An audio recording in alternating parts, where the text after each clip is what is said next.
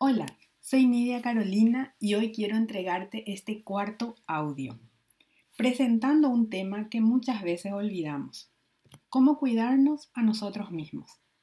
Los profesionales que lideramos clínicas, proyectos, empresas, tenemos siempre una dosis extra de estrés, ya que al ser cabeza de varios ámbitos, esto nos genera, por supuesto, mayores retos y muchas responsabilidades.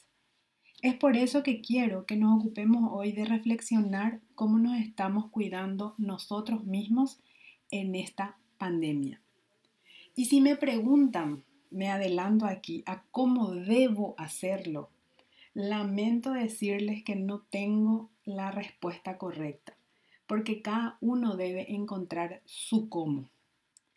Habrá gente que se desestresa haciendo ejercicios, otros pintando, otros leyendo, y así cada uno va a encontrar su forma o va a desarrollar su método de desestrés.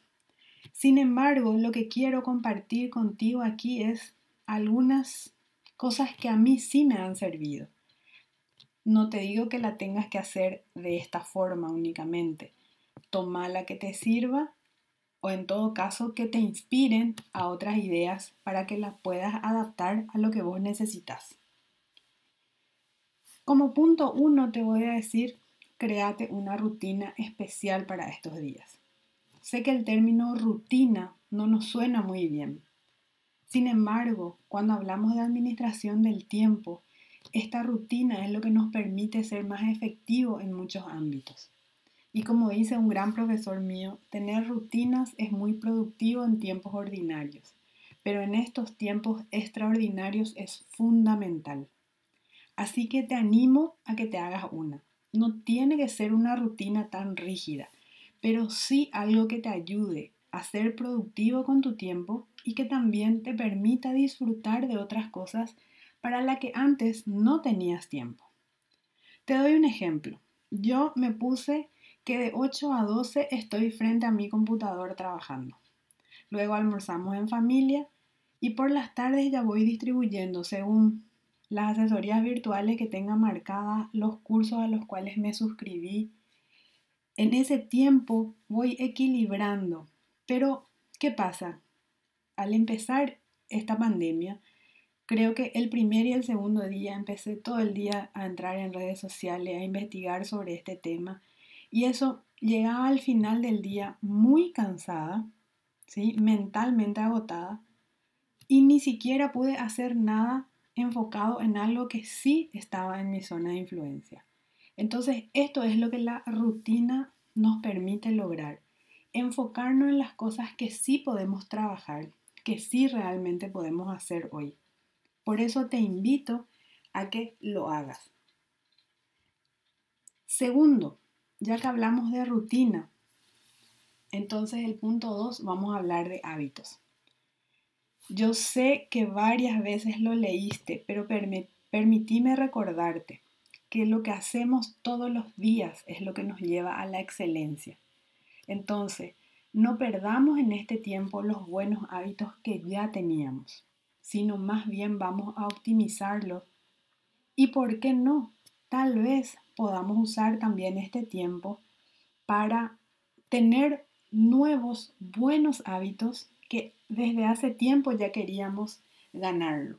Por ejemplo, mucha gente me dice, me cuesta leer. Ponete a hacer un hábito de que todos los días vas a leer 30 minutos, una hora y encontrar tu mejor momento, ya sea a primera hora de la mañana si querés leer un libro de reflexión o de empoderamiento o al final del día, antes de dormir. ¿sí? El tema es que utilices este tiempo para crearte rutinas, para crearte hábitos que realmente después te hagan ser una mejor persona, te hagan ser más efectivos. El tercer tip que te voy a dar es regular tu propio sueño. ¿Y por qué me refiero específicamente a esto? Como estamos libres de horarios en muchos casos, entonces nos podemos pasar el tiempo y o dormir muy tarde o dormir en horarios que no nos permiten descansar correctamente. Entonces, permitirnos descansar bien. Acordate que en los tiempos de crisis tener creatividad es muy importante y para tener creatividad necesita tu cerebro estar despejado. 4.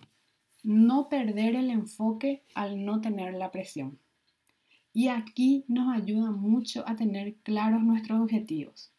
Tal vez puedas usar este tiempo para rever tus objetivos personales, profesionales, de cualquier ámbito de tu vida. O si ya lo tenés claro, entonces acordate que podemos flexibilizar las estrategias, las formas, pero no cambiar el objetivo. Entonces, no perder el enfoque, aprovechar este tiempo para trabajar a cosas que nos hagan llegar un paso más hacia nuestro objetivo. 5. Aprovecha este tiempo para trabajar en lo personal, trabajar en vos mismo leer libros, suscribirte a cursos online. Hay miles de plataformas buenísimas que liberaron sus cursos. Sea de inteligencia emocional, algún tipo de coaching, PNL, mejorar tus habilidades públicas, de relacionamiento, de la forma de hablar, aprender a meditar. En fin, vos sos el que más vas a saber qué es lo que te hace falta para mejorarte un poquitito más, para pulirte un poquitito más. Entonces, de acuerdo a eso, ponete a pensar qué habilidad o qué actividad querías desarrollar y que siempre estabas posponiendo porque no tenías tiempo. Bueno, ahora tenés tiempo. Ojo, que esta habilidad no tiene que ser necesariamente algo para el trabajo. Puede ser, quiero aprender a cocinar, quiero aprender a pintar, a bailar, algo que no lo solías hacer y que de alguna manera te va a sumar otro tip, el sexto, aprender a estar presente. Sé que este tiempo nos lleva muchas veces nuestra mente a un futuro incierto, a un futuro de preocupaciones. Y eso es así, no estoy negando eso. Lo que quiero decirte es que dosifiques eso. Porque que lo hagas todo el tiempo, lo único que va a hacer es robarte energía, angustiarte, inclusive ponerte de mal humor. Entonces, cuando lo hagas, que sea porque vas a pensar en estrategias, porque vas a pensar qué hacer desde tu zona de influencia. Entonces, aprende cuando tu mente te lleva allá y no es momento de que vos estás haciendo estrategias, aprende a traerle en el aquí y en el ahora y disfrutar con tus hijos, con tu familia, almorzar todos juntos, cosa que antes muchas veces nos podíamos hacer porque nuestro día a día es probablemente muy agitado. Dormir un poco más, ¿sí? Levantarte un poco más tarde. Yo confieso que para mí algo realmente que disfruto es poder, me despierto temprano para poder leer en la cama y tomar un café ahí. Eso es, me parece que estoy de vacaciones. Entonces, aprende a estar presente y con eso me voy al séptimo premiate a vos mismo. Por haber terminado el escrito que no podías hacer antes, un curso, un proyecto, porque cocinaste, porque hiciste algo nuevo, ¿sí? Lo que vos te hayas fijado como una tarea. ¿Y cómo puede ser el premio? Date una tarde libre en medio de esa rutina, ¿sí? Para ver todas las películas que querías, para hacer un maratón de series, para compartir con tus hijos eh, tales o cuales actividades, etcétera como dije al inicio, cada uno va a encontrar el cómo. Y para finalizar, te quiero proponer este ejercicio. Quiero que pienses y que seas muy honesto contigo. Cuando todo esto pase, ¿cómo quiero contar esta parte de la historia? ¿Cómo viví yo esta parte de la historia? ¿Salí fortalecido? ¿Salí aprendiendo? ¿Cómo quiero contar? Eso te va a ayudar. Y acá te voy a decir algo que suena un poco fuerte. Sé exigente contigo. Acordate que somos privilegiados, somos líderes en muchas cosas y eso lleva responsabilidades.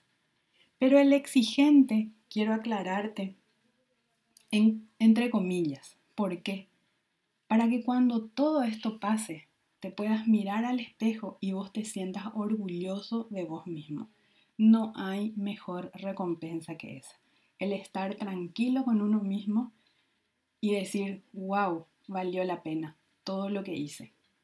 Sin embargo, puedes contar la historia diciendo, oh, ¿por qué no aproveché? ¿Por qué no hice? ¿Por qué? ¿Sí? Entonces, exigite un poquitito, pero exigite desde la conciencia y desde el equilibrio, no desde la rigidez de que yo tengo que yo esto, no. ¿En qué quiero mejorar? ¿En qué quiero avanzar? ¿Sí? Hacer todo lo que puedo con los recursos que hoy tengo. Eso es excelencia. Y otra vez resalto la palabra equilibrio. ¿sí? Recordá, quiero que grabes esta frase en tu mente. La mejor herramienta que tiene un líder es él mismo. Así que invertí en vos y cuídate. Quiero agradecer a la licenciada Fabiola Espínola, que es nuestra psicóloga y coach, parte de nuestro equipo, que me dio algunos tips para este audio. Y más que nada, quiero darte un muchas gracias a vos que me escuchas. Si este audio te sirvió, te pido que lo compartas y nos escribas al 5 al 0981 576 443, ya sea para nuevos suscriptores o para dejarnos tu comentario. Hasta pronto y te envío un gran abrazo virtual.